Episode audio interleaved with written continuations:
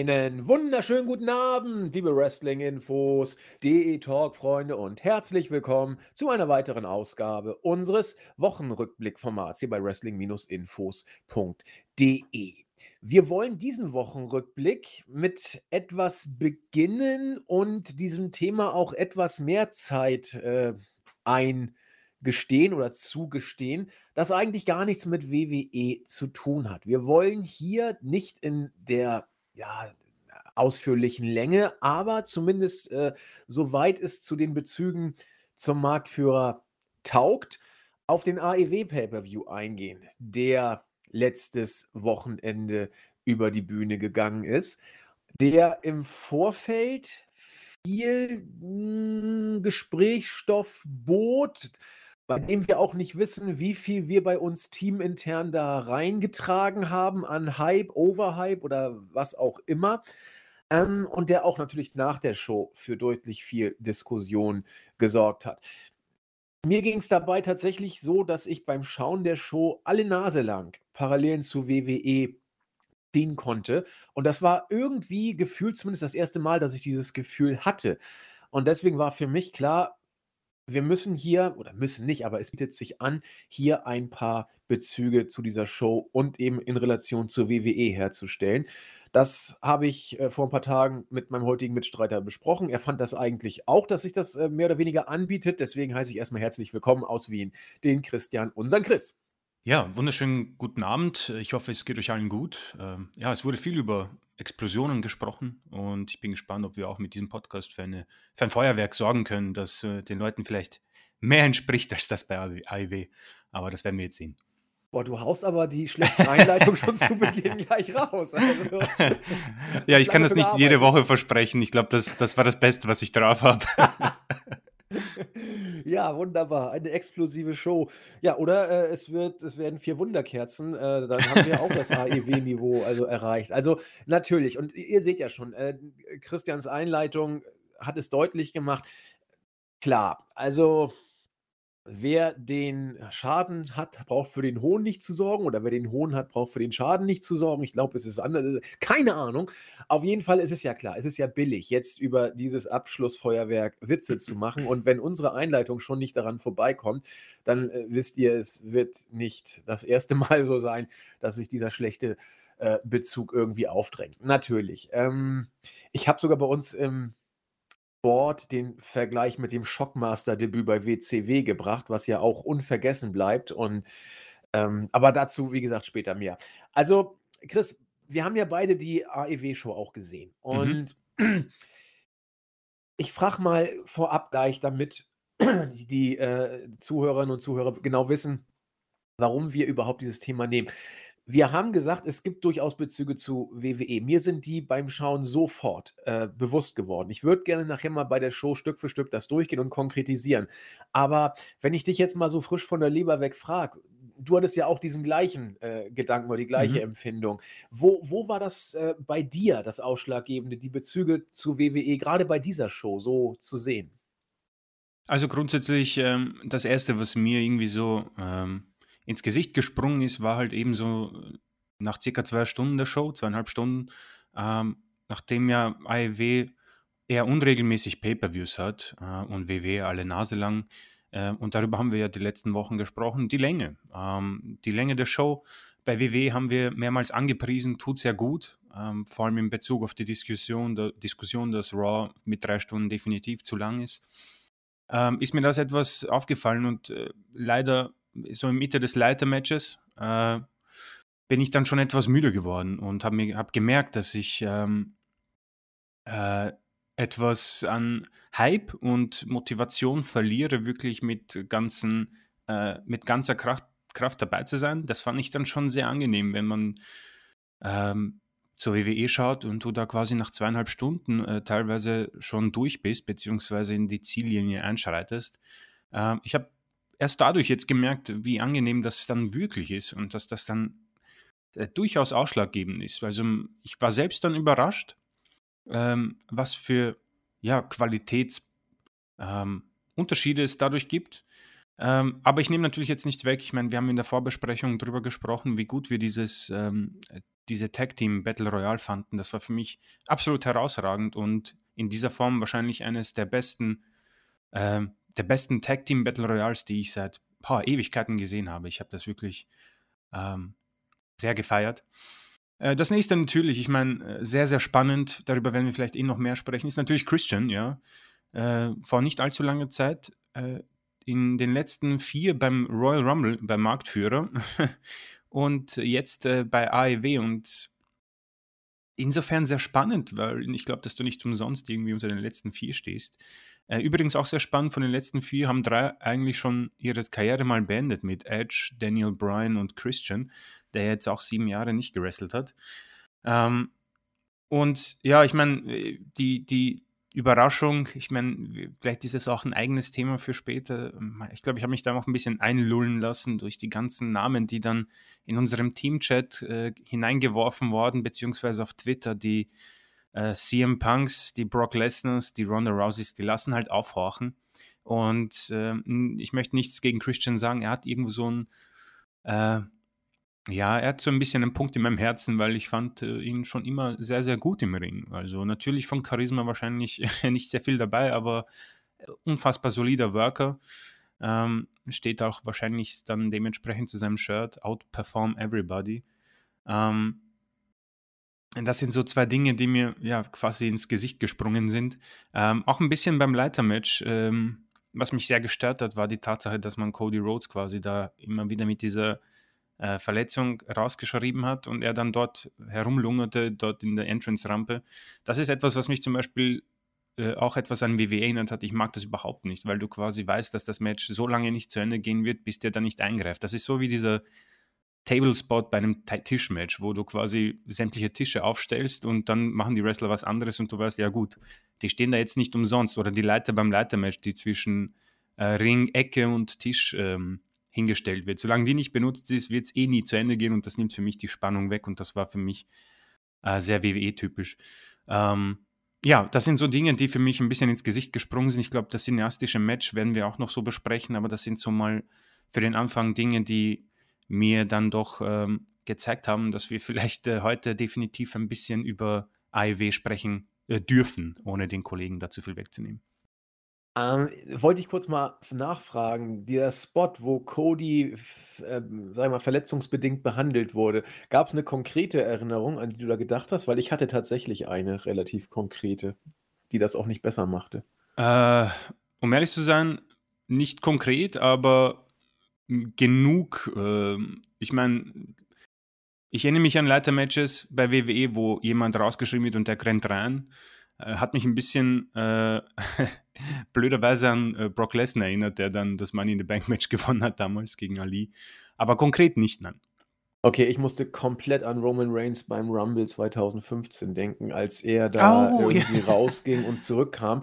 Von der und League da, of Nations verprügelt, oder? Genau. Und ja. da habe ich, hab ich gedacht, oh mein Gott, oder war es der Rumble 16? Ich meine, es war 5, ich, ohne Gewehr, ich, ich kann es nicht genau ja, sagen. Ähm, und das war etwas, was alle damals kacke fanden. Und ich habe mich sofort an diesen Spot erinnert, wo ich dachte, oh nein, Cody, tu es nicht. Das ist, das kann nicht gut werden. Ich muss sofort an den äh, Face Roman Reigns denken und das hat damals schon nicht funktioniert. Und du hast aber auch vorgestellt, es gibt ja unzählige andere äh, Spots. Also das hat jetzt ja WWE auch nicht erfunden ja, ja, ja, und ist ja, ist ja klar, wir wollen das jetzt ja auch nicht irgendwie jetzt äh, nur zu sehr in diese Richtung bringen. Aber ich glaube, es wird einigen so gegangen sein, dass sie hier an bestimmte WWE-Spots äh, gedacht haben, weil es natürlich WWE sehr, sehr häufig zelebriert hat.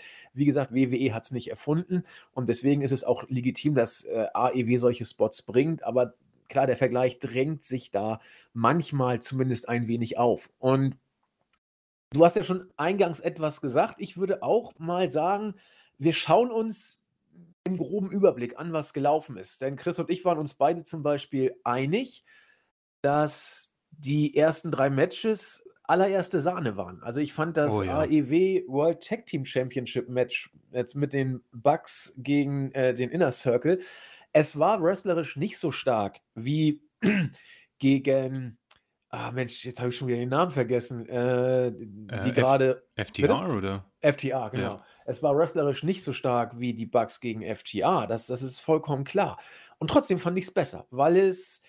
Ähm, ich kann es nicht mal beschreiben. Ist auch ein Riesenstück natürlich persönliche Präferenz drin, weil ich diese Oldschool Tag Team Matches wirklich gerne mag. Die waren, also man hat richtig gesehen, dass es ein Jericho-Match war. Äh, es war relativ ruhig manchmal, dann gab es aber die richtigen Spots. Es war gut erzählt, hat auch Tempo aufgenommen.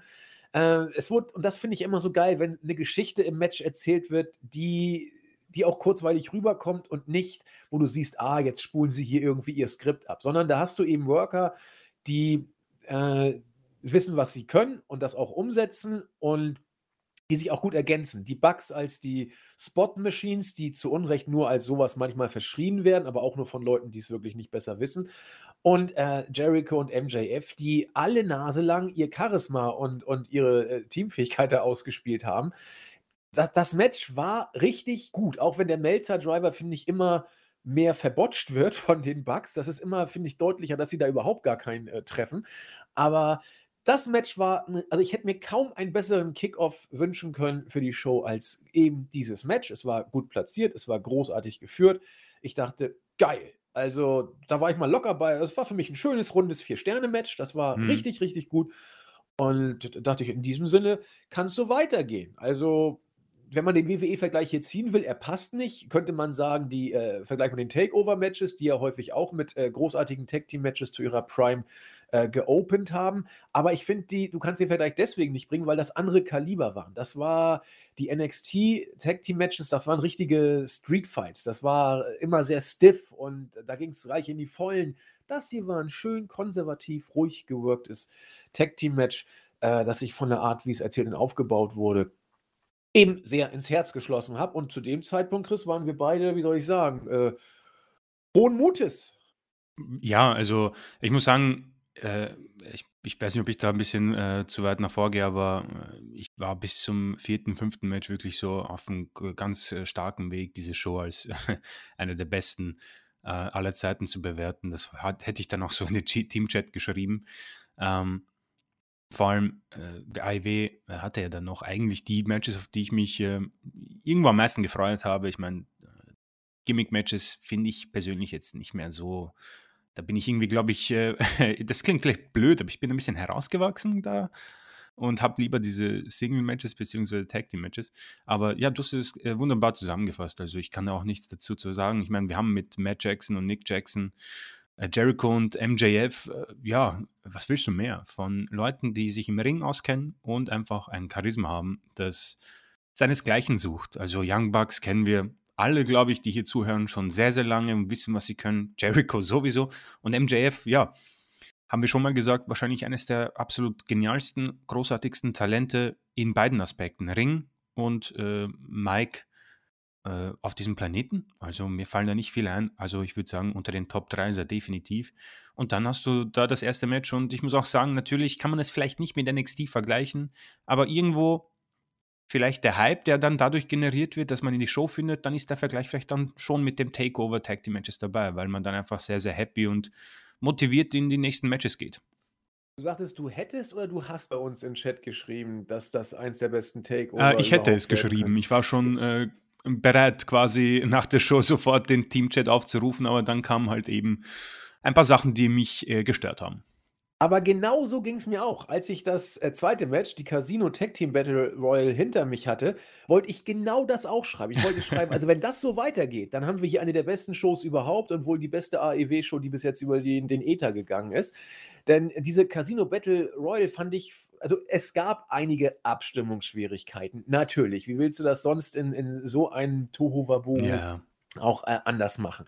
Man stand nicht immer richtig, manche Spots mussten erstmal gestellt und äh, aufgezogen werden, das Timing war nicht immer da, klar.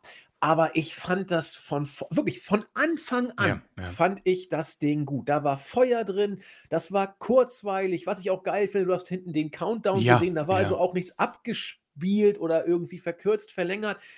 Äh, ich weiß nicht, ob man so ein Match noch besser aufziehen kann. Also, es war mit Abstand die beste Casino Battle Royale, die ich je gesehen habe. Die anderen waren aber auch meistens nicht wirklich gut.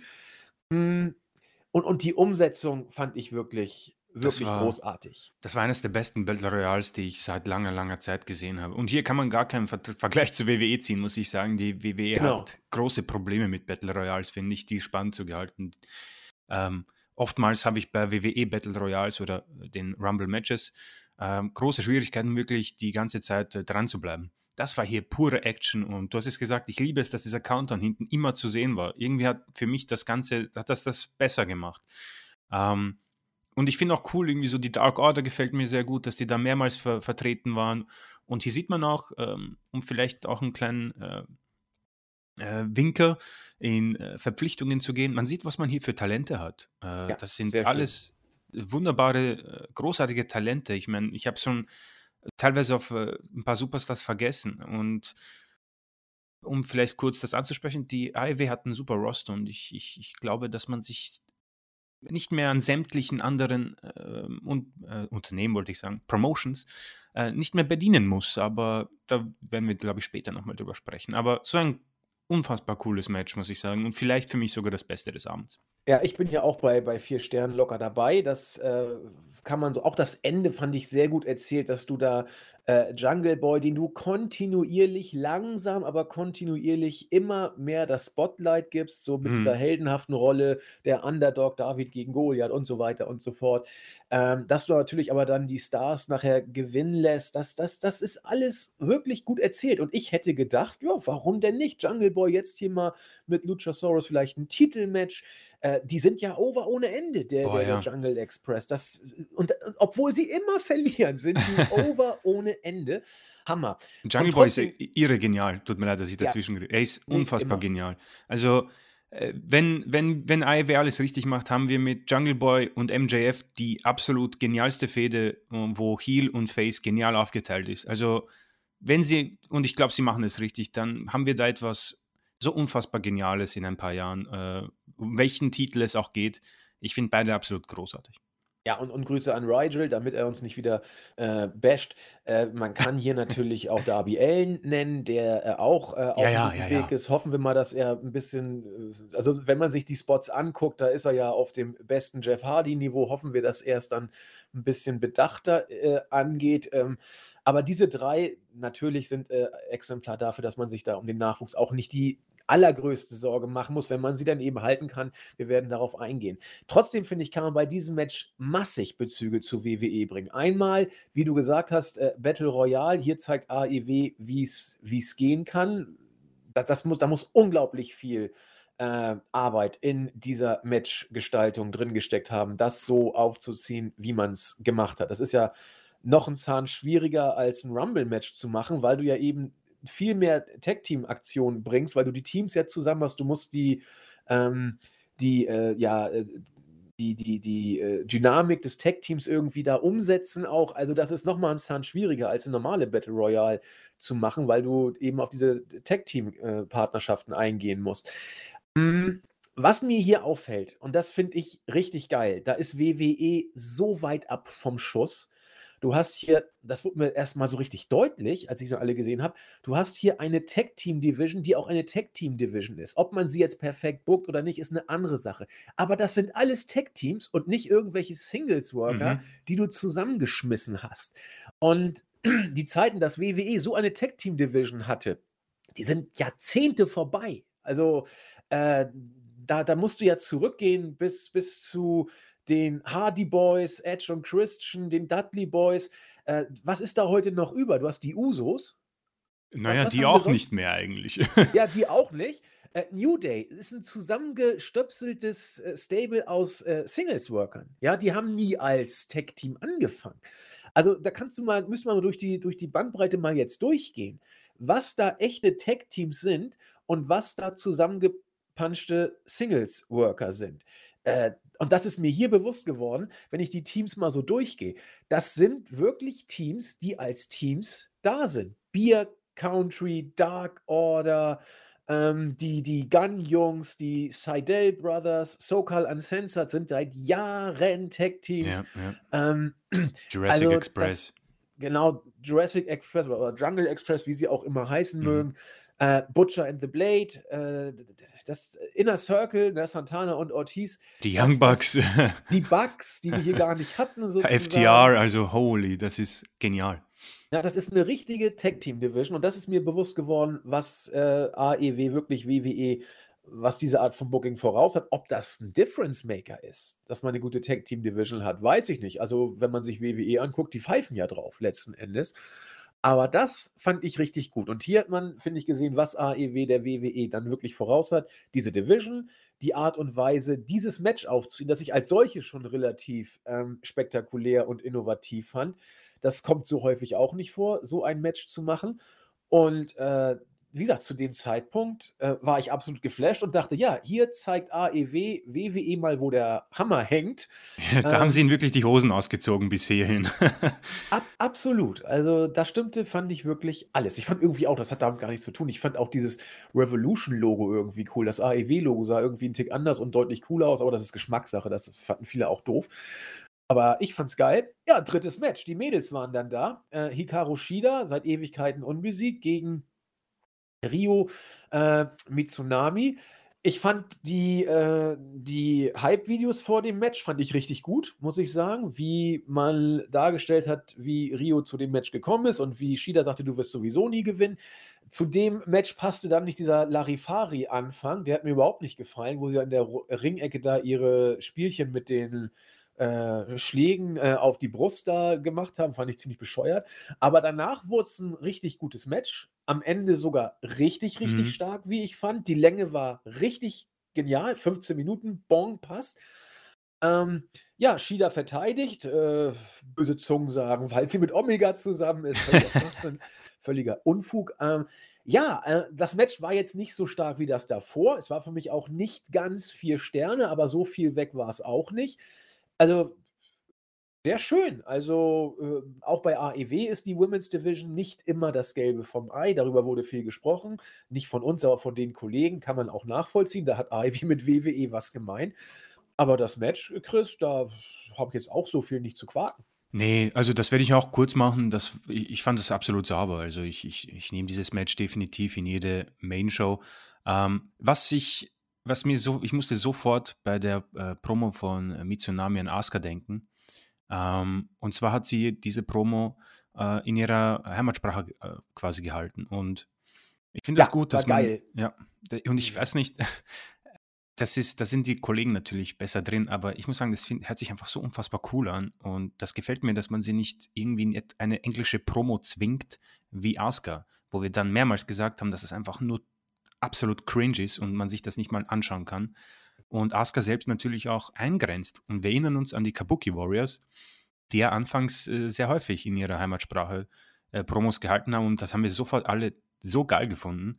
Ähm, es hört sich einfach intensiv an, es hört sich cool an und äh, man, man, man zwingt sie dann nicht in eine Rolle, die sie nicht so ausüben können, wie gesagt, ich meine, ich kann jetzt auch nicht zu, nach Japan gehen und eine Promo auf Japanisch halten. Ich gern, ja, dann bin ich äh, der absolute Witz dort.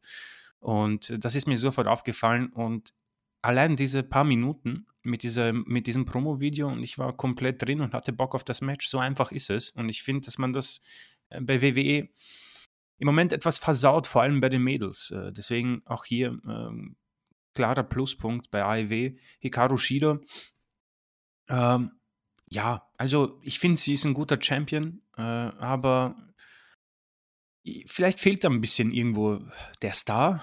Bin mir jetzt nicht sicher, ob ich da in irgendeine Pfütze rein, reinlaufe. Aber ich glaube, da ist noch Potenzial nach oben. Und ich glaube, Tony Khan hat eh angekündigt, dass die Damen definitiv das Spotlight bekommen werden und definitiv mal die nächsten Main Events bei Dynamite bekommen werden. Aber auch hier reiht sich super an. Ja. 15 Minuten, das hat gepasst. Äh, das danach stimmt auch, kann man genauso machen. Und ich war happy. Ne? Also wie gesagt, ich war da auf einem hm, großartigen Weg äh, mit AEW. Da war ich richtig geflasht. Da war ich ziemlich beeindruckt. Ja, äh, und dann kam so der Punkt, wo ich dachte, ach nö, dann ging es irgendwie dahin. Also äh, Miro und Kip Sabian gegen Orange Cassidy und Chuck Taylor. Ich habe um mal wieder jetzt den Bezug zu WWE zu bringen, es war für mich das typische Füller-Match eines Pay-Per-Views, das es nicht gebraucht hätte.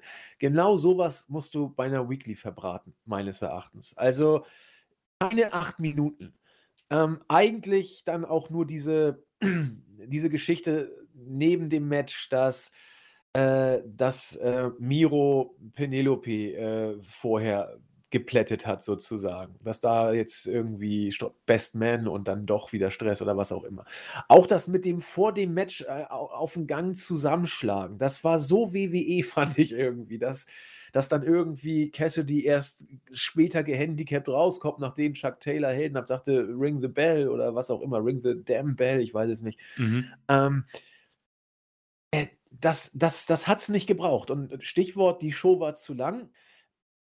Finde ich auch mal interessant. Wir haben hier eine Show, die drei Stunden und mehr als 45 Minuten ging. Also drei, dreiviertel Stunden plus.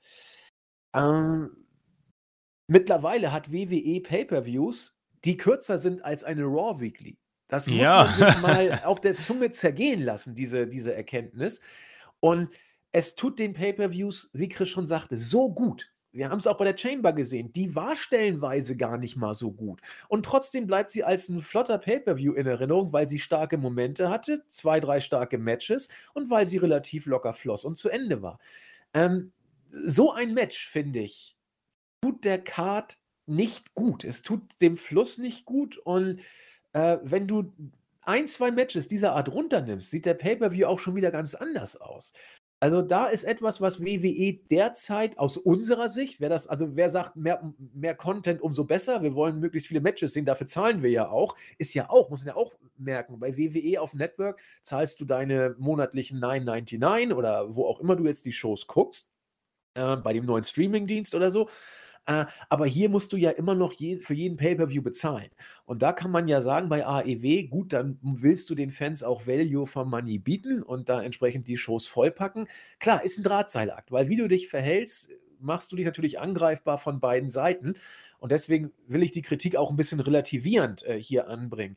Aber zumindest äh, Chris und mir fiel auf, dass die Show für mich sogar bei Chris erst im Leitermatch, für mich schon ab diesem Match dann seine Längen hatte. Mhm. Und wir waren zu diesem Zeitpunkt bei, ich habe das nachgeguckt, die ersten drei Matches, da waren wir bei anderthalb Stunden. Und nach anderthalb Stunden wurde es bei mir dann etwas zäher, weil solche Matches natürlich Value for Money sind, aber den Fluss auch beeinträchtigen. So meine Sache. Chris, wie hast du das denn so wahrgenommen? Wir können ja auch das Leitermatch schon dazu mitnehmen, gerne. Äh, ja, können wir machen. Äh, ich würde sagen, nimm Match 4 und 5 raus aus der Karte und du hast dein Pay-Per-View, der für mich wahrscheinlich äh, komplett absahnt.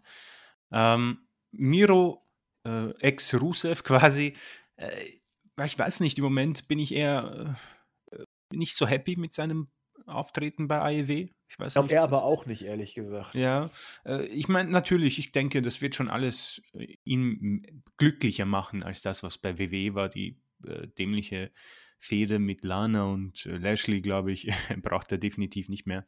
Aber ich weiß nicht, diese, die, dieses Match und auch, auch diese, dieser Spot, der, der nervt mich schon bei jeder Promotion, muss ich sagen. Also ich möchte hier auf jede Promotion appellieren, das zu lassen. Äh, dieser unabsichtliche, äh, wenn man den Tag-Team-Partner gegen seine Freundin oder den Manager, Valet, stößt und die dann irgendwie verletzt am Boden liegt. Äh, ich kann das echt nicht mehr sehen. Äh, das ist einfach für mich ein Spot, der unfassbar dämlich ist und äh, natürlich ähnlich wie wir es schon angesprochen haben, das sind die Spots, die im Wrestling erfunden wurden, quasi auch beim Leitermatch jemanden rausschreiben, dann kommt er irgendwann zurück, der Überraschungsmoment quasi und um hier eventuell ein paar Animositäten zwischen äh, Kip Sabian und Miro äh, quasi anzudeuten. Ich brauche es nicht, ich finde es dämlich. Äh, ist ein Spot, den habe ich zu oft gesehen in meiner Wrestling-Karriere, in Anführungszeichen.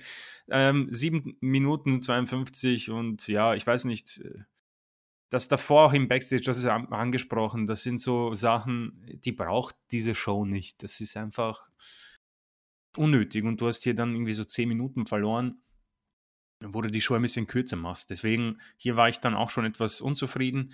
Ähm, und ja, Adam Page gegen Matt Hardy, ich auch hier für alle, die Metadis äh, Gimmick äh, Versuche loben. Ich habe es gelobt bis zu bis jetzt, muss ich sagen. Es wird dann irgendwann auch zu viel. Ja, äh, ich finde das irgendwie so eine dieses, das ist so eine Stipulation. Das ist schon ein bisschen Attitude-Ära der schlechten Art. Das brauche ich nicht. Das sind so, ja, der Sieger bekommt, äh, keine Ahnung, Liter oder so, was auch immer. Äh, das ist das, für ein Quartal lang. Für ein Quartal lang darfst du meine Freundin haben. Äh, ja, nee, das brauche ich nicht. Das ist irgendwie komisch und dumm. Adam Page, äh, und ganz ehrlich, äh, ich bin nicht komplett im Produkt drin, deswegen äh, schieße ich hier vielleicht jetzt ins, äh, in den Wald hinein. Aber ich mag Adam Pages Darstellung gerade überhaupt nicht. Ja. ja ich, ich, auch nicht. Äh, ich finde den nämlich, ich war ein großer Fan schon vor AEW. Ich, ich, mag den Mann sehr, vor allem noch so jung und so stark im Ring. Ich mag sein Entrance-Theme, ich mag ihn sehr, habe ihn gefeiert mit äh, Kenny Omega. Und auch beim Stadium Stampede habe ich ihn gefeiert. Das war absolut genial, ja. Immer mit seinen äh, kurz Alkoholgeschichten, ja.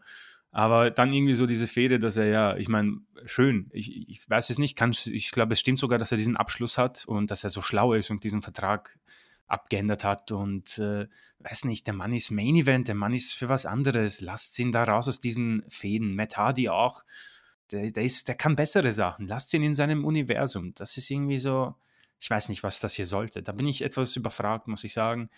Dem dann noch diverse Eingriffe. Äh, sehr, sehr schade, weil beide sind, äh, also Adam Page ist einfach viel zu gut für diese ähm, Art von Match und diesen Bereich der Card.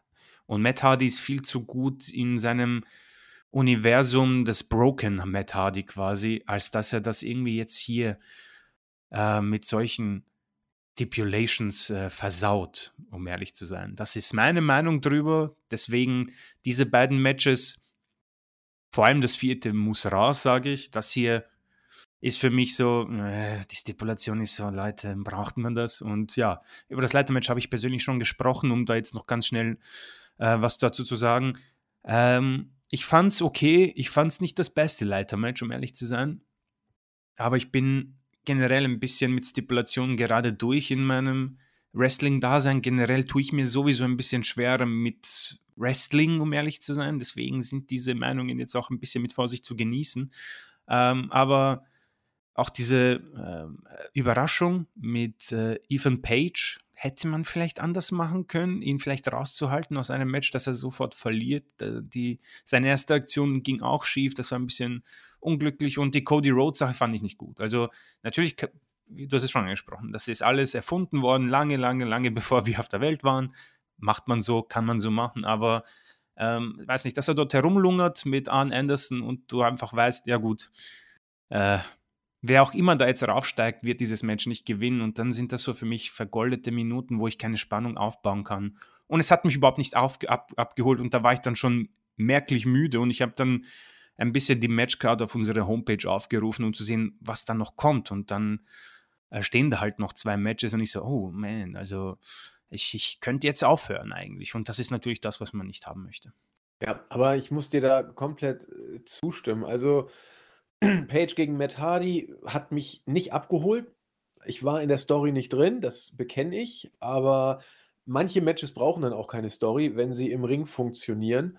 Und das war für mich einfach ein Match. Das hat mich nicht äh, geflasht. Auch das Leiter-Match, die ganzen, äh, die, die Teilnehmer haben mich nicht wirklich mitgenommen. Scorpio Sky, Penta El Zero, äh, Lance Archer, also der ist, der ist auch Hammer, Lance Archer, muss man ja sagen. Ne? Wo kam ja, der ja. her? Also von New Japan kam der beste Big Guy im Business zu der Zeit und was auch immer. Äh, ähm, aber ansonsten weiß ich nicht. Also das ist auch ein Thema, den man, das man hier mal nehmen kann. Viele sagten, oh Gott, noch eine AEW-Show, wie soll das denn gehen? Also äh, dass das Roster irgendwie zu, zu leer wäre, kann man auch nicht sagen. Nee, ganz im Gegenteil. Nee. Also, das ist sehr, sehr voll. Äh, ich ähm, habe ganz kurz, ich, hab, ich weiß nicht, ob du das auch gesehen hast, man hat ja während einem Match die Ergebnisse von Dark gezeigt. Ähm, unten im Bild. Und das waren, das waren 15 Matches und ich so, meine Güte, das ist ja ein Roster. Ähm, ich weiß natürlich nicht, wie das vertragstechnisch bei vielen geregelt ist. Viele kommen, glaube ich, auch nur einmal oder zweimal. Aber das Roster gibt viel her. So ist es nicht. Ja, das ist, äh, und bei der äh, Enthüllung, auf die wir gleich eingehen, würde ich auch nochmal auf das Roster eingehen wollen. Mhm. Ähm, ja, äh, auf jeden Fall, als dann das Leitermatch vorbei war und Scorpio Sky dann diesen schönen Brass-Ring gegrabt hat, da dachte ich auch so, Gott sei Dank. Also, ich hätte es auch nicht mehr länger sehen wollen. Äh, auch wenn das Match nicht schlecht war, Gott bewahre, aber es war eben auch nicht geil. Es war nicht ein Match, aus unserer Sicht nicht ein Match, das ein flasht, wo man sagt, mehr davon. Äh, unter uns an das äh, Tag Team äh, Battle Royale Casino Match, da hatte ich mal so gar keine Erwartung und das hat mich absolut durch die Decke geflasht. Das hier hat das nicht verbracht oder vollbracht. Das ist natürlich immer im Auge des Betrachters. Und vielleicht fanden auch alle anderen das Match total geil. Hier das, das äh, Leiter-Match um die TNT Championship äh, Contract.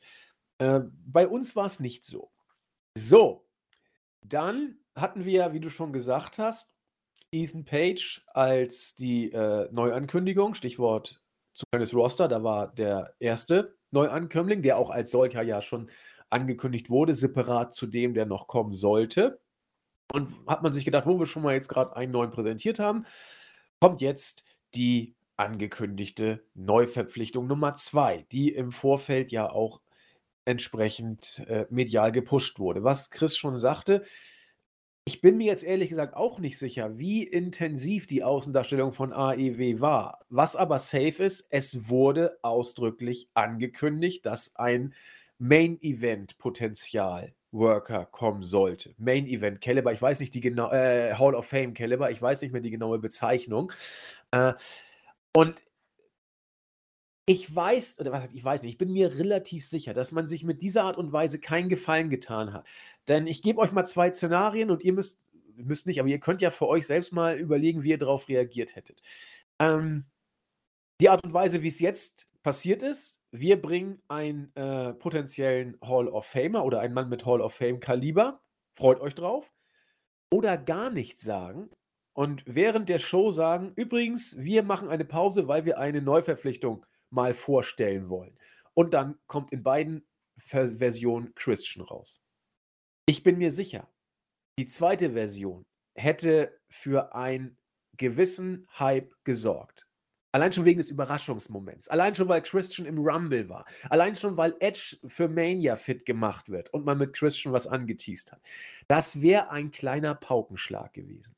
Wenn du aber im Vorfeld eine Ankündigung machst, wir bringen hier ein großes Ding zu Zeiten, wo Brock Lesnar Free Agent ist, wo Punk seit Jahren Free Agent ist, der WWE zum Kotzen findet und wo Ronda Rousey Free Agent ist, dann gehen die Spekulationen doch in die Richtung. Wir haben über New Japan überlegt, Jay White oder wen auch immer man da überlegt hatte.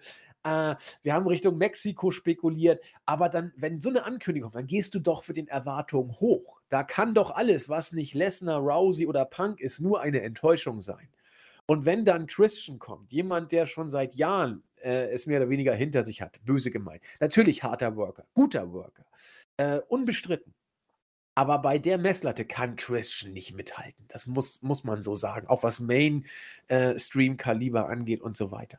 Deswegen, ich glaube, man hat sich hier überhaupt keinen Gefallen getan, das auf diese Art und Weise anzukündigen. Denn ich sage nochmal, ich glaube, wenn Christian nicht angekündigt wäre, man überhaupt nichts angekündigt hätte und dann während der Show, oh, wir machen mal einen Break für einen Surprise äh, äh, All Elite äh, Member oder AEW Member und dann bringst du Christian, du hättest eine Reaktion gehabt ohne Ende. Aber so ist die Reaktion eher, oh, das war ja vielleicht doch eher ernüchternd. So habe ich es wahrgenommen. Wie hat Chris es wahrgenommen? Ähm, ja, auch lauwarm. Also, äh, du hast für mich da schon alles angesprochen. Ähm, was vielleicht, also was ich auf jeden Fall erwähnen möchte, äh, das hier ist auf jeden Fall kein äh, AEW-Bashing und ich werde AEW auch nicht unterstellen, dass sie WWE-Abfall quasi aufkaufen. Das ist definitiv nicht der Fall. Ja? Für alle, die das behaupten, fair enough, ich glaube nicht daran. Aber, das ist mein Aber und mit Fett unterstrichen. Ich fand, dass man bei ähm, AEW im ersten Jahr und im ersten anderthalb Jahren so gut wie alles richtig gemacht hat. Alles fast eigentlich. Bei Sting war ich mit dem Überraschungsmoment ziemlich dabei. Ob man ihn braucht, hm, aber ich verstehe es wegen den Namen. So. Äh, jetzt wird es mir ein bisschen, also, wie gesagt, ich mag Christian, ja. Aber ich glaube, dass seine beste Ära sowieso im Tag Team-Bereich war, ist, beziehungsweise seine beste Zeit bei Impact war, oder TNA damals 2005. A47 hat sieben Jahre nicht gewrestelt. Sowas verlernt man nicht, vor allem ein Mann wie er. Das werden saubere Matches. Aber ich sehe ihn eher so im Standing mit Matt Hardy im Moment. Das wird jemand so für die Main, äh, für die Maincard, sage ich, für die Midcard. Aber man hat viel im Roster. Man hat ein tolles Roster. Man hat so unfassbar geniales Talent. Ich glaube nicht, dass Christian so billig war. Das hätte man sich in die ähm, Taschen einstecken können, auch wenn man es nicht braucht. Tony Khan, ganz klar, ähm, ist ja auch im Fußball bei Fulham verbreitet. Die Familie hat Geld, das ist nicht das Problem. Aber du hast es schon angesprochen, underwhelming trifft es großartig. Ich glaube, viele haben das. Und ich unterstelle AEW nicht. Äh, da, da gehe ich auch gleich mit der Explosion. Man hat, man hat nicht over announced. Also man hat jetzt nicht zu viel äh, Erwartungen daraus gepriesen, glaube ich. Man hat nicht bei Twitter oder sonst gesagt, ja, da kommt etwas, was äh, die Welt und das Internet äh, zerstören wird, so wie Punk damals bei Backstage, wo er gesagt hat, ja, wir werden das Internet brechen. Naja, eigentlich hast du gar nichts. Du bist einfach da in einer 20-Minuten-Show aufgekreuzt. Ähm, deswegen, fair enough, das haben sie nicht. Aber es war schon deutlich zu sehen, dass man hier etwas vorbereitet. Man hat auf den äh, Revolution Pay-Per-View gewartet, man hat auf einen relativ späten Zeitpunkt gewartet, man hat ihm ein eigenes Segment gegeben. Er war alleine da, ein Countdown. Und äh, ich persönlich habe natürlich den Fehler gemacht, äh, mich ein bisschen einlullen zu lassen durch die diversen Namen. Das ist natürlich dann geschuldet der Twitter-Timeline. Aber du hast es schon angesprochen, ich glaube, die Möglichkeit, äh, hier etwas unfassbar Geniales zu machen, ist äh, verloren gegangen, meiner Meinung nach. Also ich befürchte, man hat dann äh, ab diesem Zeitpunkt und vielleicht ein bisschen früher den Pay-per-view hm, ein bisschen leiden lassen durch ähm, nicht Eigenfehler, sondern durch etwas bittere Verläufe beziehungsweise einer falschen Reihenfolge beziehungsweise auch falschen Ideen. Ja? Christian Cage ist ein Name, aber es ist keiner, wo jetzt natürlich auch ähm, von außen Leute dazuschalten. Sting, da kommen dann auch Leute dabei, die Wrestling nicht schauen, sage ich, beziehungsweise Brock Lesnar oder Ronda Rousey. Da kommen dann Leute von äh, Kampfsport, beziehungsweise einfach ein Name Ronda Rousey ist in diversen Filmen zu sehen. Brock Lesnar, ich meine, muss man nicht drüber sprechen. Aber Christian Cage ist jetzt nicht, wo wahrscheinlich Freunde von mir sagen, oh, ähm, erzähl mal mehr. Die werden sagen, was? Äh, bist du jetzt Wrestler? Nee, es ist Christian Cage, ja, und äh, mehr werden sie nicht dazu sagen. Und ich denke, das ist dann äh, die Sache, die hier rausgekommen ist. Ähm, was man mit ihm anfangen will. Und ich denke mal, Christian wird sehr glücklich sein.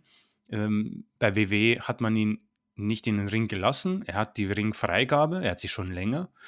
Ähm, ist ein badass Move, dass man in Royal Rumble ist unter den letzten vier und dann zum absoluten Konkurrenten geht. Ähm, er darf wresteln, er wird hier wresteln, er wird eine gute ähm, Publicity bekommen, aber mit 47, puh, ich weiß nicht. AEW World Champion brauche ich ihn persönlich nicht, braucht AEW auch nicht, wird ihnen nichts bringen. Aber für eine Midcard absolut. Und ich denke, ähm, da hat man es insofern gut gemacht. Aber ich hoffe nicht, dass man irgendwie diesen Weg jetzt weitergeht. Also ich würde sagen, jetzt die Konzentration vielleicht auf die Leute werfen, die schon da sind und die einfach herausragend sind und vielleicht AEW mehr helfen können als ein Christian Cage. Aber, wie gesagt, das ist meine Meinung. Ich bin nicht hier, um irgendwas zu bashen. Ich mag AEW, ich finde das im Moment die beste Promotion da draußen. Sogar besser als New Japan. New Japan hat für mich ein schlechtes Jahr hinter sich. Aber das hier fand ich persönlich underwhelming und das ist für mich quasi ähm, unterstrichen mit ein paar Rufzeichen.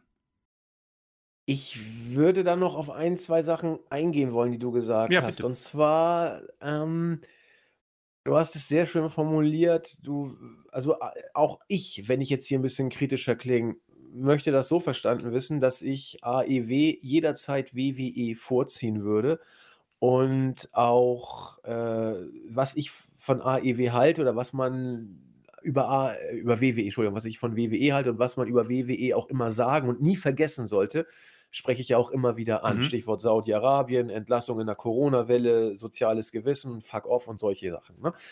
Ähm Deswegen ist mein Herz natürlich bei AEW, aus den schon häufig zitierten Gründen. Aber das äh, nimmt auch mich nicht davon aus, Sachen, die ich nicht so gut empfinde, dann auch zur Sprache zu bringen. Und du hast es gesagt, Stichwort, ähm, ein Wort, das äh, nicht zu gebrauchen sein sollte und weil der Vergleich auch schlicht hinkt, so WWE-Ausverkauf, ähm, Resterampe und so. Das ist natürlich großer Schwachsinn.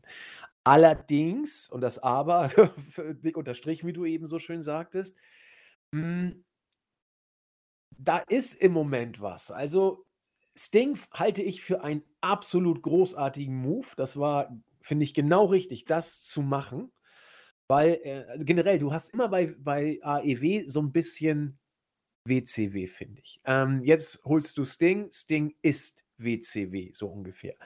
Äh, auch Big Show war als der Giant Stimmt, bei stimmt. WCW zuerst unterwegs. Insofern kann man das sogar auch nachvollziehen, dass man diesen Schritt jetzt so gegangen ist. Auch wenn ich bei Big Show schon große Bedenken hatte, ob das so eine gute Idee ist. Auf jeden Fall soll er nicht im Ring performen. Das, das wäre, weiß ich nicht, also nicht für jedermanns Sache sozusagen.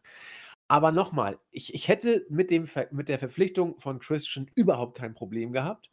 Ich hätte es nur eben anders inszeniert.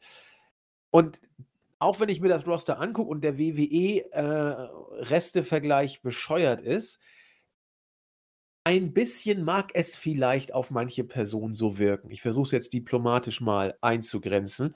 Da ist im Moment sehr, sehr viel, was bei WWE nicht mehr sein wollte, nicht mehr sein sollte. Das wissen wir alles nicht. Was für mich ein absoluter äh, Fall von wir wollten immer zu AEW ist FTA. Die haben da nie ein Hehl draus gemacht. Die haben äh, ihre Verträge abgearbeitet bei WWE und äh, das war kein Geheimnis. Das, also auch wenn du die sozialen Auftritte und äh, Tweets, die er so mal aus der Zeit angeguckt hast, das ist okay. Die, die wollten weg und die waren auch immer geplant. Bei den anderen muss man es mal sehen. Big Show wirkt, ist mir nicht irgendwie aufgefallen als jemand, der irgendwie da AEW, also Big Show ist jemand, der da hingegangen ist, weil man ihm Geld gegeben hat, denke ich mal. Äh, Christian, warum erst jetzt? Also die Ringfreigabe hat er ja nun auch schon länger. Ähm, er war auch bei WWE ja im Ring, er war im Rumble, das darf man ja alles nicht vergessen. Also wir wissen nicht, was da für Hintergründe für eine Rolle spielen, aber ich weiß nicht. Es ist ja auch nicht so, dass man sich jetzt Brock Lesnar oder CM Punk geholt hätte, was äh, natürlich ein riesen Krawums gewesen wäre. Und hier der Bezug auch zum letzten Podcast.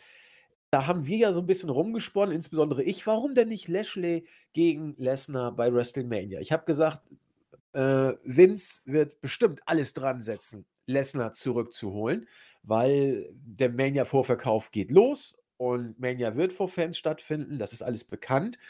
Und da wird Vince, er ist mit der Card auch noch überhaupt nicht so richtig zufrieden, was man gehört hat, was die Mania-Card angeht. Da muss Vince noch irgendeinen Knalleffekt bringen. Also es schreit nach Lesnar. Und äh, AEW hätte ein Ausrufezeichen, und sei es nur ein Ausrufezeichen in Bezug auf WWE, setzen können, wenn man Lesnar für One Night Only oder für ein paar Wochen, ob das gut gewesen wäre oder nicht, will ich dahingestellt lassen, aber wenn man ihn verpflichten kann, zu einer Zeit, jedenfalls bis Mitte April sozusagen, zu einer Zeit, wo WWE ihn hätte haben wollen. Das wäre ein Ausrufezeichen gewesen, äh, wo man gesagt hätte, wow, AEW kann ja wirklich WWE ärgern. Äh, denn es ist, glaube ich, einleuchtend, dass WWE ein Interesse an Lesnar haben könnte, wenn nicht sogar zwingend hat.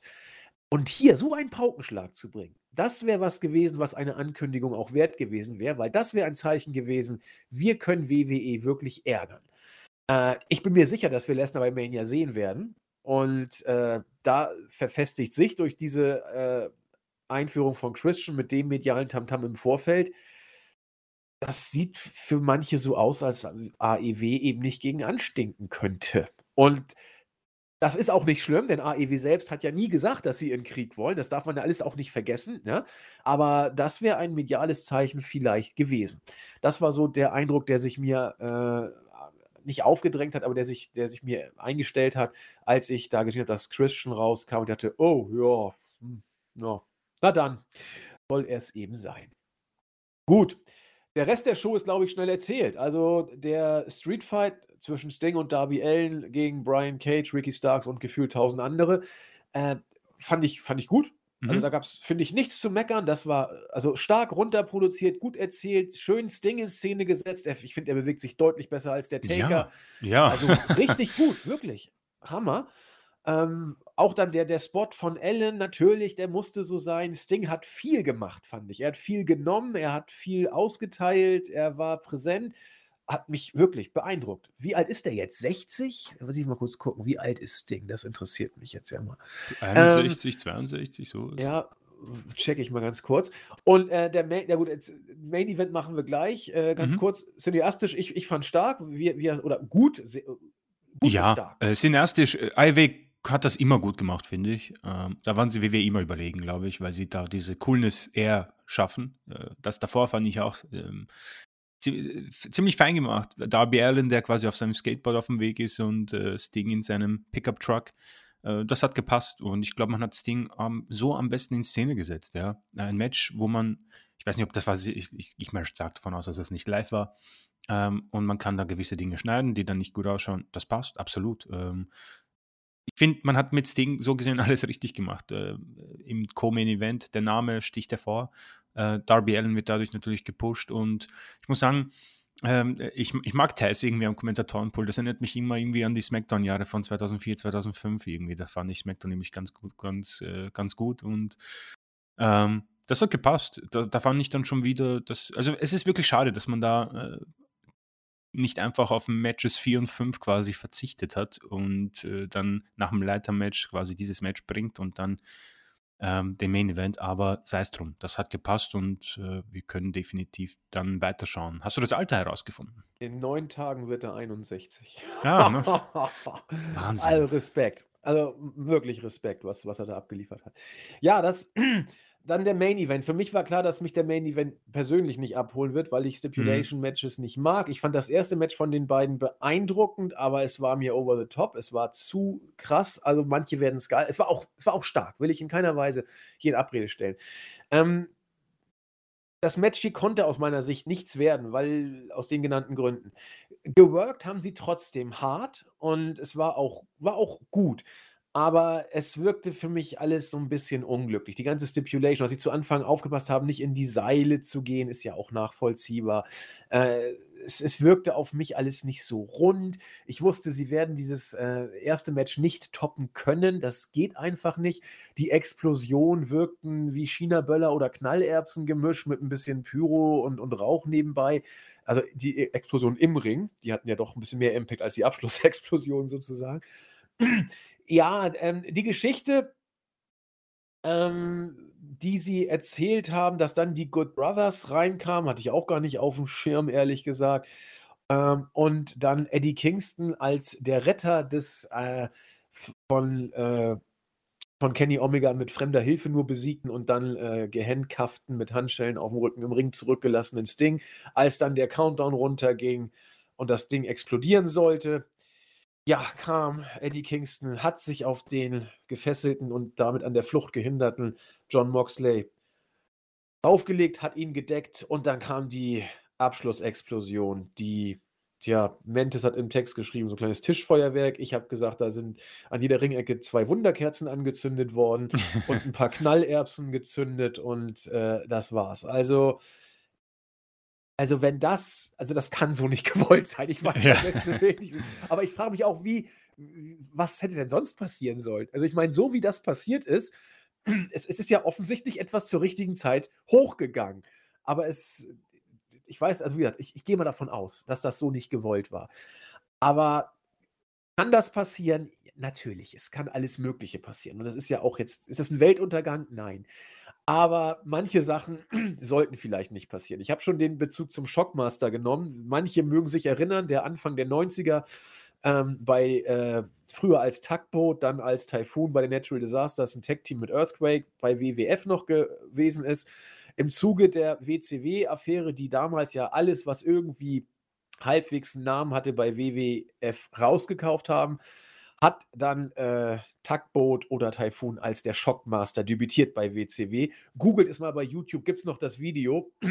Äh, große Pops an Sid Vicious, der es damals gestand hat mit dem, äh, geschafft hat, mit dem British Bulldog halbwegs äh, nicht aus der Rolle zu fallen.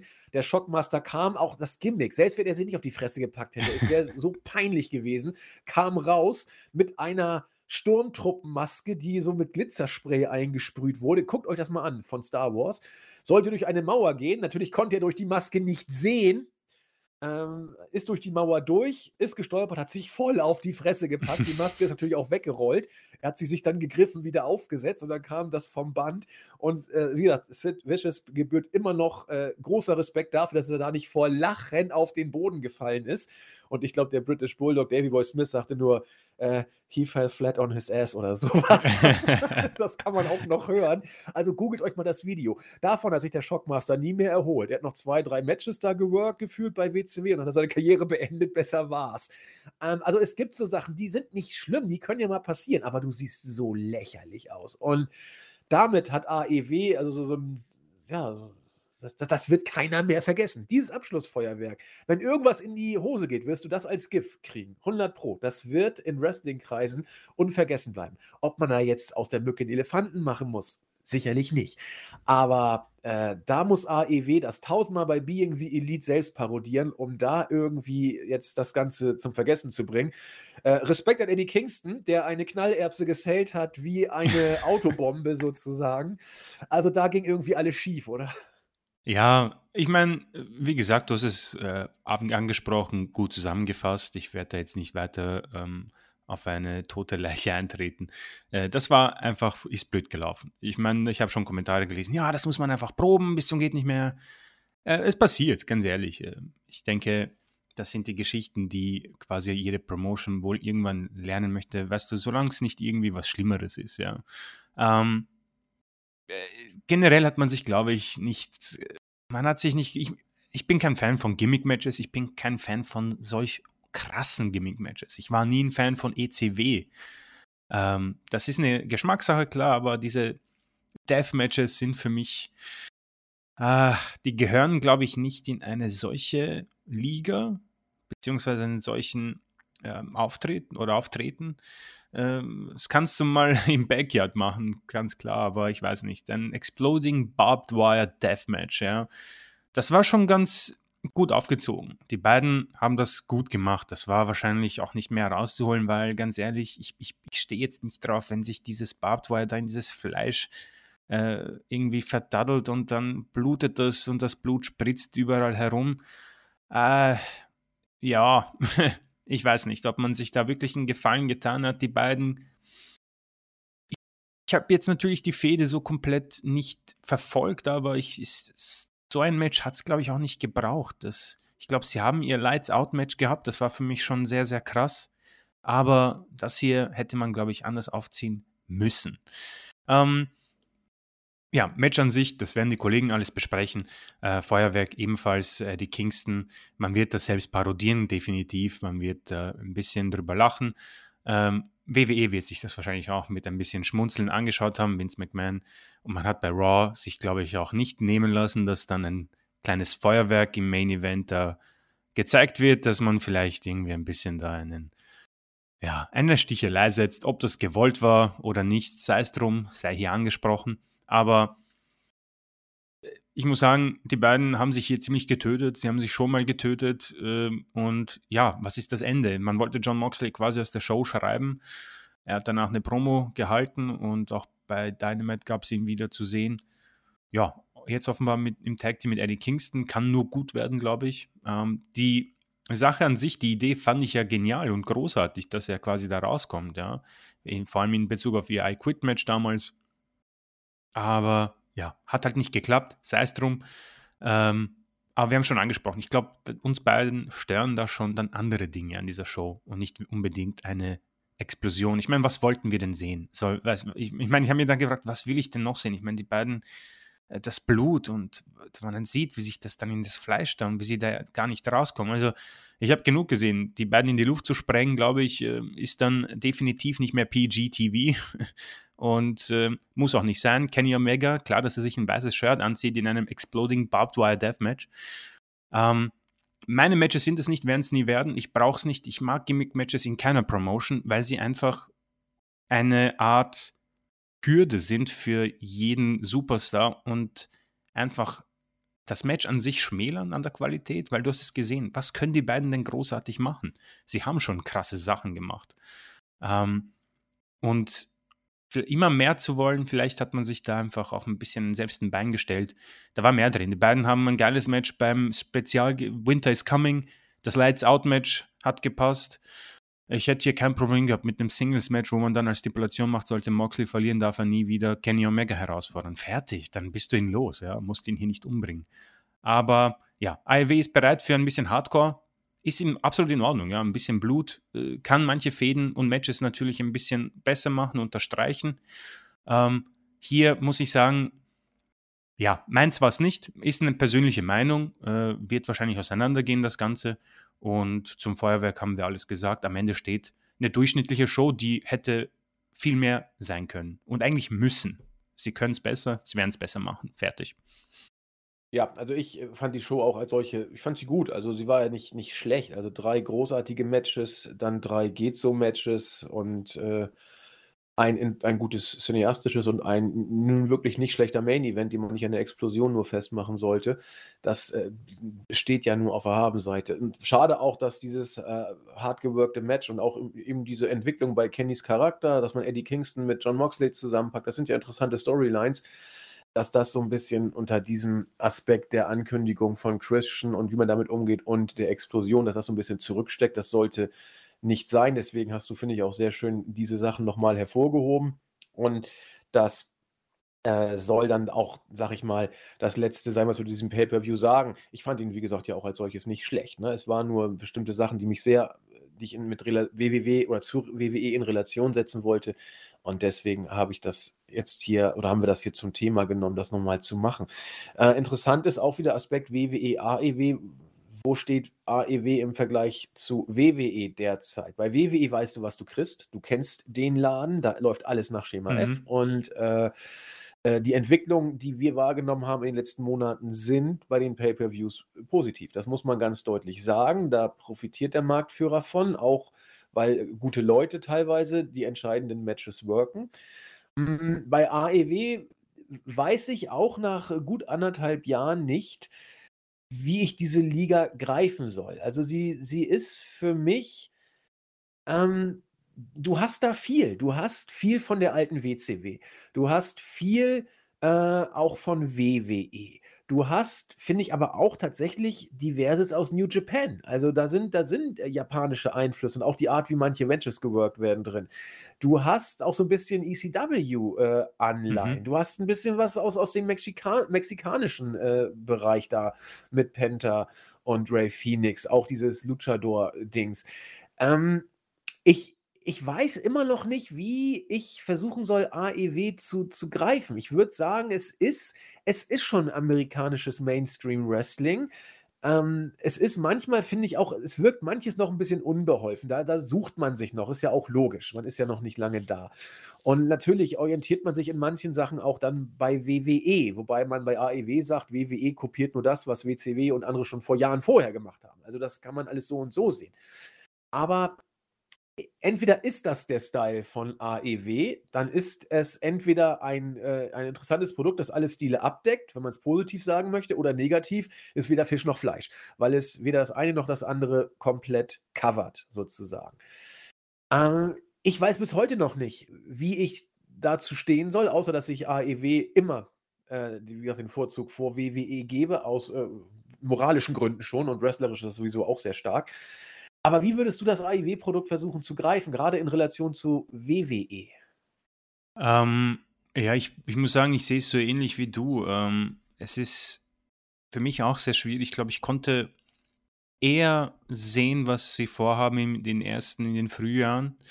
Ähm, das hier jetzt gerade ist vielleicht einfach auch ein bisschen ein Produkt von TV-Deals, Sponsoren-Deals, die dazukommen und vielleicht dich in gewissen Dingen sogar eingrenzen. Ob ich das jetzt äh, genauso sagen kann, nein, ich habe keine Ahnung. Ähm, meine Meinung diesbezüglich, ich, ich, ich ziehe IW auch vielen vor jetzt. Also wenn ich wirklich sagen könnte, äh, Dynamite oder Raw, holy shit, das ist eine, keine, eine sehr kurze Diskussion, ja. Aber wenn mich jemand jetzt sagt, Elimination Chamber oder Revolution, dann diskutieren wir wahrscheinlich mehr, was normalerweise eigentlich ein No-Brainer wäre, vor allem nach den ersten drei Matches. Aber bei, bei Chamber bin ich halt so nach zweieinhalb Stunden durch und denke mir, naja, ich habe Wrestling gesehen, das passt, ja. Ähm, ich weiß nicht, ich muss sagen, mit Wrestling generell habe ich irgendwie ein Jahr hinter mir oder zwei Jahre, wo ich mir echt schwer tue, wirklich ähm, viel Positives zu sehen in allen Promotions, weil New Japan hat mich auch irgendwie nicht mehr abgeholt. Ob das jetzt an mir liegt oder an äh, der Pandemie oder an den vielen Zuschauern, schwer zu sagen, kann ich noch nicht sagen. Ich müsste eher auf die neuen Zuschauer ähm, Einflüsse warten. Aber keine Ahnung, auch Raw dümpelt dahin, genauso wie SmackDown. Und dann haben wir Pay-Per-Views, wo ich mir denke, naja, das ist ganz okay. Und dann habe ich Dynamite, was großartig ist, weißt du, die Weeklies. Und dann kommen Pay-Per-Views, wo dieser Pay-Per-View, der dann eher so ein bisschen mau ist für mich. Deswegen ähm, werde ich AEW definitiv nicht als WWE-Abklatsch oder so müsste Reste fressen. Das, wär, das werde ich nie. Also da müssten die nächsten 30 äh, Verpflichtungen alles äh, Jobber der WWE sein. Ähm, das Potenzial ist unfassbar groß, sage ich. Und ich glaube, dass sie sich im Moment noch immer suchen und finden werden. Das ist noch immer eine sehr junge Promotion und ähm, da wartet noch sehr viel und da sind so coole Sachen dabei, die mir immer wieder gefallen. Ich liebe ja die Statistikgeschichten da immer vor dem äh, in den Entrances. Ich finde, sie haben musiktechnisch einen viel besseren Geschmack als WWE. Ich finde, sie haben ein so geniales Roster äh, welches übersichtlich ist, was ich sehr gern habe. Sie haben eine übersichtliche Titel, ähm, sehr übersichtliche Titelanzahl, ja. Das kann ich bei WWE überhaupt nicht. Ich kann das überhaupt nicht greifen. Ähm, sie haben eine Tag Team Division, wo ich ein schwaches Herz habe, weil ich Tag Team Wrestling liebe, ja. Haben wir be bezüglich NXT schon gesagt. Ähm, da ist viel mehr positiv als negativ bei ihnen. Und sie zeigen, dass man mehr als eine Alternative sein kann. Und in, in ein paar Jahren, wo wir vielleicht schon sehr, sehr alt sind, sind sie vielleicht sogar der neue Marktführer. Aber sie müssen ein bisschen in gewissen Dingen aufpassen, dass man nicht ähm, einen Weg geht, wo man sich dann irgendwie quasi als eine Parodie selbst äh, sieht, ja, wo man dann irgendwie was angestrebt hat und dann irgendwie sich verloren hat in dem Ganzen, ja. Attitude-Ära, WCW-Geschichten, äh, alles Sachen, die im Nachhinein, glaube ich, sehr gut gesehen werden, aber große, große Schwächen hatten, die man wahrscheinlich ver vergisst. Es ist wie ein verletzter Spieler, der wird immer besser, so je länger er verletzt ist, ja. Ähm, deswegen, das letzte Mal, dass ich eine Promotion ähm, so positiv gesehen habe, nach sehr, sehr kurzer Zeit, war Lucha Underground, muss ich sagen. Das habe ich irgendwie so unfassbar genial gefunden und war da sofort drin und habe sofort gewusst, was es ist. Ich habe sofort gewusst, was sie machen wollen. Und dann haben sie sich leider ein bisschen verloren aufgrund von ja, zu fehl, fehlender, äh, fehlender Geldquellen und fehlender Promotion. Das ist nicht das Problem bei AEW. Das wird nie das Problem sein. Ähm, ich möchte nur nicht, dass sie ihre Identität verlieren, weil das bis hierhin war alles großartig. Also ich meine, ich war ja bei gewissen äh, Reviews dabei und ich, ich habe das alles gefeiert, ja. Wie gesagt, ich kann es noch nicht greifen und ich kann auch noch nicht sagen, was es ist, muss ich sagen. Das sind Experten, äh, in unserem Kollegenkreis, die können das vielleicht beantworten. Ich kann es leider nicht, also ich hoffe, dass da jetzt keine Enttäuschung bei dir oder den Zuhörern ist. Aber was ich weiß, ist, dass ich mir mit Wrestling generell, und das ist wahrscheinlich ein Thema für einen eigenen großen Podcast, vielleicht auch live, aber das ist äh, groß gesprochen, ich mir im Moment sehr schwer tue. Bin ich rausgewachsen? Keine Ahnung, weil ich finde ja manche Sachen wieder so genial. Keine Ahnung, wenn das hier im Punk rauskommt, dann glaube ich, hast du von mir wieder ganz andere Worte. Ähm, es sind vielleicht so die Kleinigkeiten, aber im Moment muss ich vielleicht noch ein bisschen auf Zuschauer warten und noch ein bisschen auf AEW warten, um vielleicht irgendwie in diesen Hype zu kommen, der jetzt schon länger fehlt, ja. Und das ist jetzt eine wettbewerbsübergreifende Promotion, äh, sei es jetzt New Japan, AEW, Impact, WWE oder die gute alte Ring of Honor Geschichte. Ähm, es ist schwer, alles zu greifen zurzeit, muss ich sagen. Und ich würde das so, glaube ich, mit diesen Worten stehen lassen. Ja, ich glaube, diese Phase, die, die wird, also die, der Hype wird auch nicht wiederkommen. Aber ich glaube, äh, man guckt Wrestling dann also entweder man ist dann verloren fürs Wrestling, man wächst raus, aber das glaube ich nicht. Die meisten kommen irgendwann immer wieder oder man guckt es dann so wie ich mit einer distanzierteren, zurückhaltenderen äh, Sichtweise.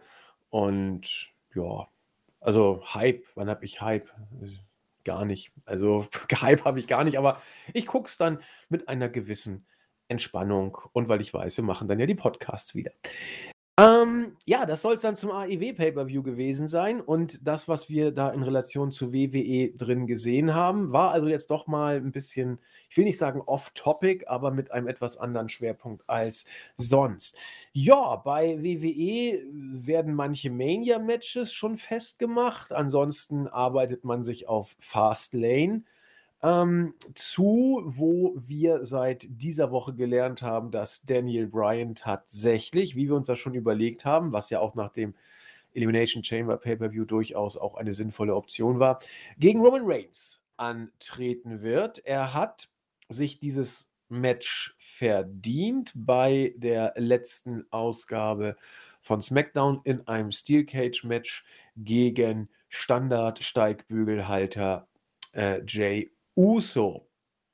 Und äh, das äh, finde ich, wie gesagt, nachvollziehbar und gut. Ich fand die, äh, das Eröffnungssegment zwischen Reigns und Brian und Uso gut. Brian hat sich, finde ich, ein paar Mal verhaspelt, aber so what? Äh, am Ende fand ich es gut aufgebaut. Auch, äh, diese, auch die Geschichte fand ich ganz gut, wo Rain sagte: Brian, du, äh, was erzählst du? Du liebst den Sport, du hast eben nichts anderes. Ne? Ich liebe den Sport, aber ist auch nicht so schlimm, denn äh, ich habe eine Menge anderes. Der Sport braucht mich eher viel mehr als ich ihn und so. Das, das war alles gut. Das ist gut erzählt, mhm. kann man so machen. Habe ich nichts zu meckern. Auch äh, dann das Match selber.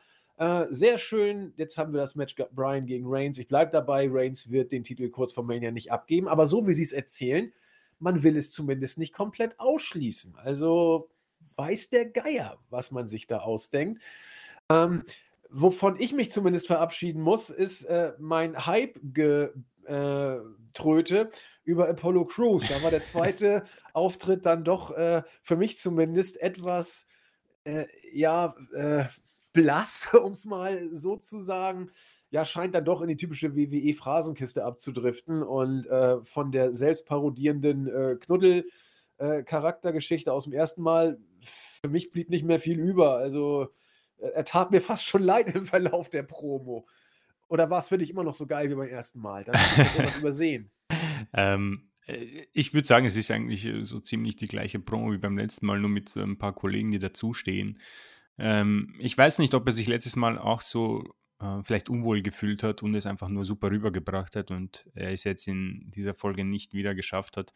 Äh, ich möchte das Ganze noch nicht aufgeben, ähm, weil ich glaube, da ist irgendwas dabei, was sich eventuell äh, irgendwie entwickeln kann. Hat man ja öfter, oftmals gesehen. Wir haben den Vergleich vielleicht zu New Day gebracht. Aber du hast schon recht, ich glaube, äh, wenn ich erraten müsste, dann sage ich, wird das nichts. Ich glaube, es wird wahrscheinlich ein, es ist eine Fehde mit Biggie ähm, der irgendwie verschollen ist. Und ähm, ja, weiß nicht, ob das für Fastlane äh, quasi aufbereitet wird. Ich weiß nicht, ist das dieses Wochenende Fastlane oder nächstes Wochenende? Ich glaube, nächstes Wochenende. Ähm, ansonsten, ja, du hast schon angesprochen, ich muss sagen, Main Event und Eröffnungssegment, das passt eigentlich. Also ich muss sagen, das, das sind natürlich mit Roman Reigns, Edge äh, und Daniel Bryan, äh, Uso auch, sehr talentierte Männer. Und ich gebe es noch nicht auf, dass wir eventuell bei WrestleMania ein Triple Threat Match bekommen. Zwischen Reigns, Edge und Daniel Bryan hätte ich überhaupt nichts dagegen, ganz ehrlich. Das, das klingt ziemlich saftig, ja. Ähm, Daniel Bryan als, äh, was soll er sonst machen, denke ich mir, Daniel Bryan. Entweder er wird irgendwie im Main Event von Fastlane von jemandem angegriffen, ähm, mit dem er dann fädelt, aber das wäre irgendwie sehr, sehr fad. Deswegen ich glaube definitiv an keinen Titelverlust. Also ich, Reigns wird den Titel nicht abgeben. Reigns wird als Universal Champion zu WrestleMania gehen. Und ich glaube noch immer, dass es wahrscheinlich gegen Edge hinauslaufen wird. Aber ich würde Daniel Bryan da definitiv nicht ähm, außen vor lassen. Ich habe auf jeden Fall Bock drauf. Ähm, und wenn am Ende die Main Events quasi mit äh, Lashley gegen Lesnar stehen und äh, Tri äh, Triple H und äh, Reigns gegen Bryan gegen Edge, so bin ich dabei, sage ich mal so. Also, ich habe darüber nachgedacht, über diese Triple Threat Variante schon ein bisschen länger und ich bin eigentlich kein großer Freund der Triple Threat Matches. Ähm, aber ich weiß ehrlich gesagt auch nicht, ob ich Reigns gegen Edge in einem normalen Singles-Match sehen Mhm. muss bei Mania. Also, das wäre schon okay, sicher. Es wäre wohl auch gut. Aber da finde ich doch die Konstellation fast ein bisschen erotischer, wenn Brian mit dabei wäre. Ähm, was ich am liebsten sehen würde, wäre Brian gegen Edge. Also das wäre so das Singles-Match, auf das ich richtig Bock hätte bei Mania, aber das ist auch die unlogisch, äh, die unsicherste Variante, also die am wenigsten wahrscheinliche Variante. Ähm, schauen wir mal. Also ich hätte mit dem Triple Threat auch kein kein Stress, ehrlich gesagt. Also das wäre schon eine gute Sache. Und ob dann Brian als Champ oder Reigns als Champion kommt, ist egal. Also ich bleibe eigentlich dabei, dass Reigns Champion bleibt. Bei Raw ist Lashley Champion und verteidigt seinen Titel gleich mal entspannt gegen The Miz. Und ja, was ist sonst noch Aufregendes bei äh, Raw passiert, außer dass wir jetzt wohl Strowman gegen, oh Gott, Strowman gegen Shane vielleicht bekommen, was? Ähm, ja, äh, erstens bin ich mal ziemlich happy für Lashley. Das Rating ist, glaube ich, bei 1,89, also ist nicht runtergegangen mit ihm als Champion. Das ist immerhin mal was Nettes. Ähm, hat Miz da deutlich besiegt. Ähm, ja, das passt. Ich denke, Miz und Morrison werden sich jetzt um Priest und Bad Bunny kümmern. Und äh, Lashley wird auf seinen Gegner warten. Das wird immer noch interessant. Äh, ich, wir haben die Geschichte schon angesprochen mit Lesnar. Und das wäre eigentlich das Einzige, wo ich, glaube ich, ultra gehypt wäre. Alles andere wäre für mich eigentlich eher langweilig, so muss ich das dann doch sagen. Ähm, Seamus gegen McIntyre hat mich wieder etwas genervt, äh, aber ja, ein No-Disqualification-Match, das wieder beendet wird. Ich hatte schon wieder Hell in a Cell-Vibes mit Fiend und Rollins.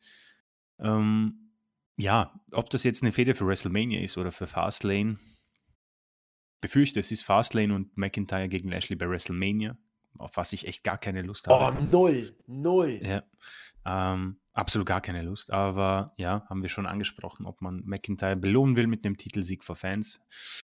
Muss jetzt nicht sein. Also ich hoffe, dass er deine Variante zutrifft.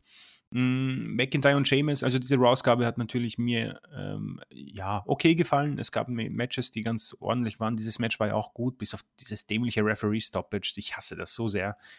Ähm, alles andere, ja. Wir haben ein, nächste Woche Titelmatches. Riddle hat äh, Slapjack besiegt und Mustafa Ali äh, ist ziemlich unzufrieden mit seinen Kollegen bei der Gruppierung, wird alles selbst in die Hand nehmen.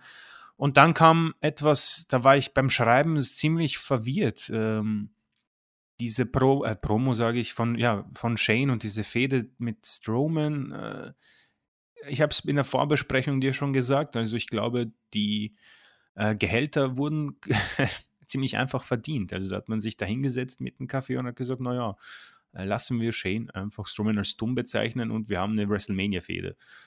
Ja, gibt Besseres, sage ich mal, die, die Promo, ich weiß nicht, für alle, die es nicht gesehen haben, schaut es euch an. Ich weiß nicht, wenn ihr der Sohn-Abonnement habt, dann könnt ihr das definitiv anschauen. Das war sehr, sehr komisch, wie Shane das rübergebracht hat. Ich habe im Wrestling Observer gehört, das war genauso beabsichtigt, also wow. Ähm, ja, Women's Tag Team Titles äh, sind tot. Wir haben noch ein Women's Tag Team Title bekommen bei NXT. Wer braucht's? Niemand.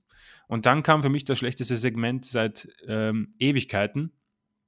Hat mich an Tucker erinnert. Ähm, Wollte ich gerade sagen, seit Tuckers Promo. ja. äh, Mandy Rose und Dana Brooks sind backstage bei Sarah Schreiber und haben gesagt: Ja, wir wollen, wir wollen natürlich Titelmatches bei WrestleMania, ganz klar. Dann kommt Charlotte und sagt: Ja, ich auch. Und dann sagt äh, Mandy: Ja, dann pass auf, äh, wir, wir, wir wollen das definitiv und wir, Ihr habt jetzt fünf Wochen, mir das zu beweisen. Und dann gehen sie, man merkt Mandy Rose an. Sie hat dieses Skript bekommen und wollte sich erschießen. Man hat sie angemerkt. Sie wollte sich sofort erschießen. sie hasst alles in, dieser, in diesem Gimmick. Sie hasst die Szenerie, sie hasst die Umgebung, alles. Und das hat man nie angemerkt. Sie konnte es nicht verstecken und äh, kann mit, mit Tucker zu einem Abendessen gehen und den ganzen Abend drüber sprechen, wie grauenhaft diese Promos bei WWE sind. Das war so unfassbar bescheuert und schlimm. Und wer das hier aufgenommen hat und gesagt hat, das gehört in die Show, gehört sofort entlassen mit den Papieren auf seinem Schreibtisch. Sofort, keine Minute später. Und dann gab es einen schönen Main Event ähm, mit Styles und Orton.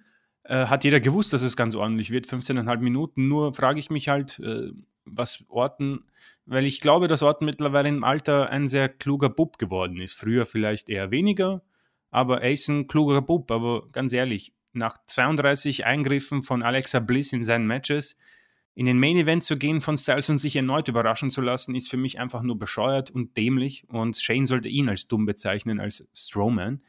Ähm, das hat mich sehr geärgert, ganz ehrlich, weil eigentlich die Show ordentlich dahin floss. Ich habe einen schönen Main Event bekommen und dann kommt diese Kacke, die ich gewusst habe, die sie kommen und trotzdem hat es mich dann ein bisschen wütend ins Bett gebracht. Ähm, Alexa, die seit Monaten im Pentagramm sitzt und Orten der Blut spuckt und nicht mal zum Arzt geht und sagt, bitte, was ist das? Ja? äh, unfassbar schlecht, meine lieben Damen und Herren. Äh, sehr, jeder, der AEW-Fan ist, WWE-Fan, Impact-Fan, wir können über alles reden, über jede Fehde. Über die hier spreche ich nicht. Niemand kann mir sagen, dass das gut ist. Niemand kann mir sagen, dass das Sinn ergibt. Niemand kann mir sagen, dass das auch nur ansatzweise sinnvoll ist, in die Show zu bringen und fertig. Das ist unterstrichen für mich. Und ähm, ja, mal sehen. Wir bekommen also Strowman gegen Shane, wir bekommen wahrscheinlich Lashley gegen McIntyre und Orton gegen Wyatt in einem wohl cineastischen Match. Mich würde es überraschen, wenn das ein Match im Raymond James Stadium wird. Dafür ist die Geschichte zu sehr auf Feuer und irgendwas Blut und alles könnte wieder so eine cineastische Geschichte werden. Und dann ist die Matchcard eher ein bisschen langweilig oder ich weiß nicht, wie du das siehst. Nee, äh, ist mir auch bewusst geworden. Also, erschütternd. Ja, ähm, grauenhaft eigentlich. Finde ich bis jetzt. Also da ist mir doch ein bisschen Angst und Bange. Ähm, auch die, äh, die, die, das ist, das ist ja seit, das ist ja schon das erste Match, das glaube ich feststand. Ähm, Sascha Banks gegen Bianca Belair. Das gruselt mich richtig. Also, mhm. Also vielleicht wird es vielleicht wird's ja sogar richtig gut. Also will ich ja gar nicht ähm, äh, jetzt äh, alles total verteufeln, aber zumindest ist die Fehde schon mal schlecht. Und wenn die Fehde schlecht ist, ist der Hype dann auch meistens überschaubar. Ähm, also was ich, wie gesagt, was mich interessieren würde, wäre eben dieses, äh, die Sache um Reigns, sage ich jetzt einfach mal, um Reigns ja, und Edge. Ja. Ob Brian dazu kommt oder nicht, das werden wir sehen. Aber äh, das ist, das ist, das ist gut. Da, da, da, das ist auch Mania würdig, so dass das passt. Ähm, Lashley wäre Mania würdig, wenn man ihn gegen Lesnar stellt. Auf jeden Fall. Auf definitives Mania-Match. Äh, Drew hat bei Mania, finde ich, ist nicht böse sein. Also ich, ich muss kein Drew-Match bei Mania haben. Also ich habe ihn lange gesehen, viel gesehen, oft gesehen.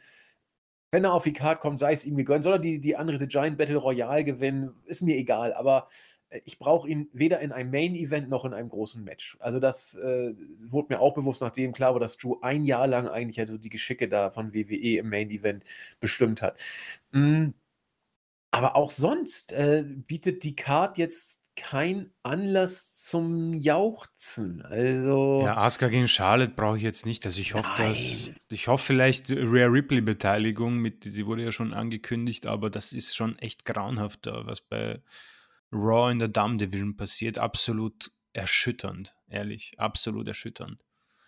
Ja, also das ist äh, Stichwort AEW, da ist AEW dann dem Marktführer doch deutlich voraus, mhm. äh, denn die Storylines und das Storytelling ist da schon, ist da schon ein anderer Schnack, ne? Auch äh, promomäßig, Stichwort, was du ja schon gesagt hast, das ist bei AEW alles freier und deutlich flüssiger. Ähm, ja, und Randy Orton, wie du schon sagtest, mit dem Fiend, worüber man nicht reden kann, darüber muss man schweigen. Und das äh, tun wir dann auch am, am, besten. Wir haben ja schon oft genug uns geäußert. Ja, schauen wir mal, was passiert. Als erstes müssen wir uns über Fastlane bringen. Hoffen mal wieder, dass der Pay-Per-View so bei 2,36 bleiben wird. Das ist eine mhm. sehr gute Zeit, die sagt uns zu. Und äh, ja, dann äh, mal gucken, was Richtung Mania passiert. Also man darf mit einer gewissen Spannung auf den Main Event bei Fastlane zwischen Brian und Reigns äh, Acht geben. Hoffentlich wird es der Main Event. Alles andere wäre ein bisschen dusselig, aber deswegen müssen wir mit allem rechnen. Ja, und damit haben wir die heutige Ausgabe auch schon durch. Diesmal, wie gesagt, mal ein bisschen übergreifend mit Bezügen zu AEW. Damit kommen wir zu der Grußschlussoffensive. Und wir haben drei äh, sehr ausführliche Grüße auf der Startseite. Ähm, und zwar findet Johannes, dass man äh, die Geschichte mit The Miss eigentlich souverän gelöst hat, dass er früher ein intelligenter äh, Heel war, der seine äh, Chancen gesucht und genutzt hat und er hat damit gar kein Problem, dass man ihm den Titel gegeben und auf diese Weise wieder abgegeben hat. Da waren wir ja auch durchaus auf einem ähnlichen Level unterwegs. Äh, DDP 81 oder DDP 81, ich denke mal, das könnte eine Hommage an Diamond Dennis Page sein. Vielleicht ist es auch ein, sind es die Initialen von seinem Namen, vielleicht heißt er irgendwie David Daniel Petersen oder so, wir wissen es nicht genau. Äh, er sagt, er hat sehr viel geschrieben auf der Startseite. Äh, Hallo Andy Chris, bedankt sich für den Podcast, kann unsere Meinung nicht immer teilen, aber hält sie für informativ und interessant. Das finde ich gut. Ähm, er meint auch, dass wir beide mega sympathisch rüberkommen. Das äh, Oh, freut Chris danke. natürlich ganz besonders, genau. Äh, er hört uns beim Autofahren oder beim Haushalt, ab und zu sogar beim Einschlafen. Das mit dem Einschlafen finde ich immer am geilsten, Oh, wow. Das, das Gut, gute Nacht. cool. Ja, so, so habe ich auch damals mit, ich habe es ja schon tausendmal erzählt, mit Jens und Zack Attack angefangen, Podcasts zu hören, bis ich sie selbst gemacht habe. Das ist meine Fresse. Das ist schon sieben Jahre her. Boah, das darfst du keinem erzählen. Ähm, ja, ähm, und auch sonst ist er mit Bobby Lashley sehr zufrieden. Hätte nicht gedacht, dass er diesen äh, Turn nochmal hinkriegen würde. Wir übrigens ja auch nicht. Wir sind da auch sehr positiv überrascht. Ja, also in dem Sinne, schönen Dank für deine Nachricht. Dann hat. Ah, Atticus Finch. Na, weißt du, wo der Charakter herkommt, Atticus Finch? Ähm, um ehrlich zu sein, bin ich da überfragt, ne?